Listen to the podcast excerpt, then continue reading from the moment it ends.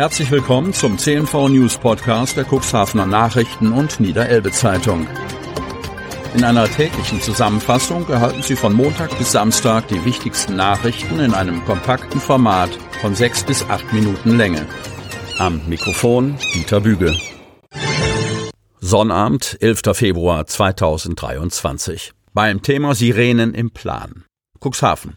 Durch den Krieg in Osteuropa oder durch die prognostizierte Zunahme von Starkwetterereignissen gelangen Warnsysteme in der öffentlichen Debatte zu neuer Bedeutung. In dem Ruf stehen, zu Relikten des Kalten Krieges zu gehören, waren Sirenen vielerorts vernachlässigt, wenn nicht gar ausgemustert worden. Nicht so im Stadtgebiet von Cuxhaven. Dass die Verwaltung schon vor einigen Jahren begann, auf Digitalbetrieb umzustellen, zahlt sich nun aus. Wegen steigender Nachfrage und pandemiebedingter Engpässe erreichen die Lieferzeiten für solche Anlagen gegenwärtig absurde Ausmaße. Wir können froh sein, dass wir hier in der Stadt schon so weit sind, betonte Michael Stobbe, Vorsitzender des Fachausschusses für Feuerwehr, Katastrophenschutz, Sicherheit und Ordnung. Stobbes Fraktionskollegin Ulla Bergen, SPD, hatte zuvor auf die angespannte Lage im Kreisgebiet hingewiesen, wo sich Beschaffungsprobleme durchaus bemerkbar machen. In Cuxhaven ist man nach Angaben von Katastrophenschützer Gerd Klemusch seit mehr als 15 Jahren dabei, das traditionell aus den alten Motorsirenen des Typs E57 bestehende Netz zu modernisieren. So kommt es, dass innerhalb der Stadtgrenzen derzeit nur noch sechs der wegen ihrer Bauform gerne als Pilze bezeichneten Veteranen im Gebrauch sind. Das Manko dieser einstmals flächendeckend verbauten Geräte, die ihr Entstehungsdatum quasi im Namen tragen, ist unter anderem ihre Abhängigkeit von der Stromversorgung.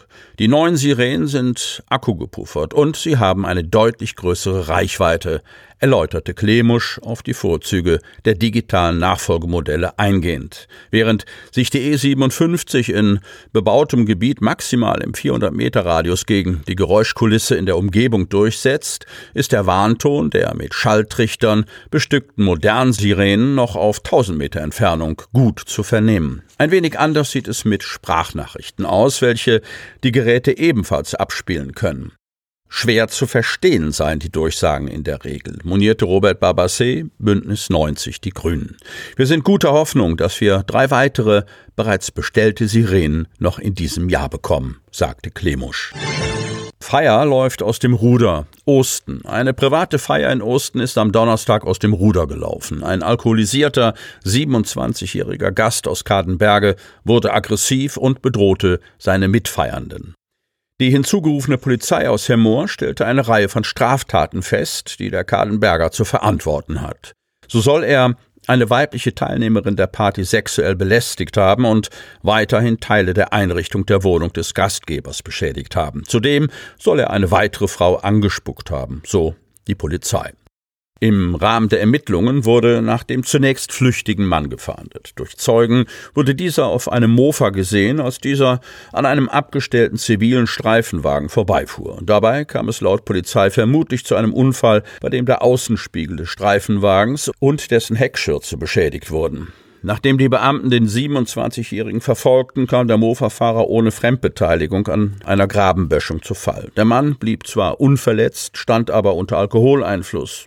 Ein Vortest ergab einen Wert von mehr als 2,5 Promille. Dem Mann wurde eine Blutprobe entnommen. Während der Entnahme wurde ein Polizeibeamter aus Hermoor von dem Kadenberger beleidigt.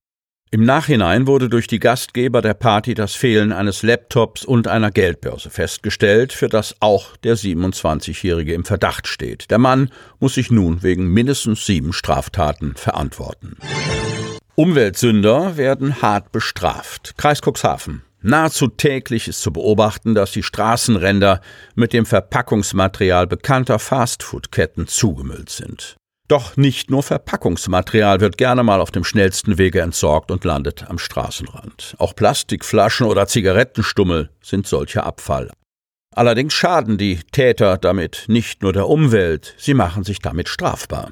Verstöße diesbezüglich fallen meist nebenbei auf, zum Beispiel wenn der Polizei bei Verkehrskontrollen auch illegale Entsorgungen aus dem Fahrzeug heraus auffallen, erklärt Stefanie Bachmann aus der Pressestelle des Landkreises Cuxhaven. In den letzten zwei Jahren sei die illegale Entsorgung von Zigarettenstummeln im Kreis vermehrt aufgefallen. Diese Fälle wurden zur Bearbeitung an den Landkreis übergeben und es wurden Verwarngelder in Höhe von 40 Euro festgesetzt, so Bachmann. Allerdings könnten die illegale Behandlung, Lagerung oder Ablagerung von Abfällen mit einem Bußgeld von bis zu 100.000 Euro geahndet werden, weiß Bachmann.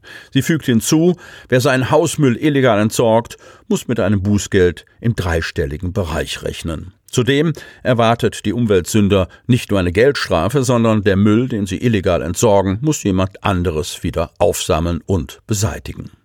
Laut der Pressesprecherin liege die Reinigungspflicht für die Straßen bei dem Straßenbaulastträger. Wer also für die Straße verantwortlich sei, müsse sich auch um die Müllentsorgung kümmern.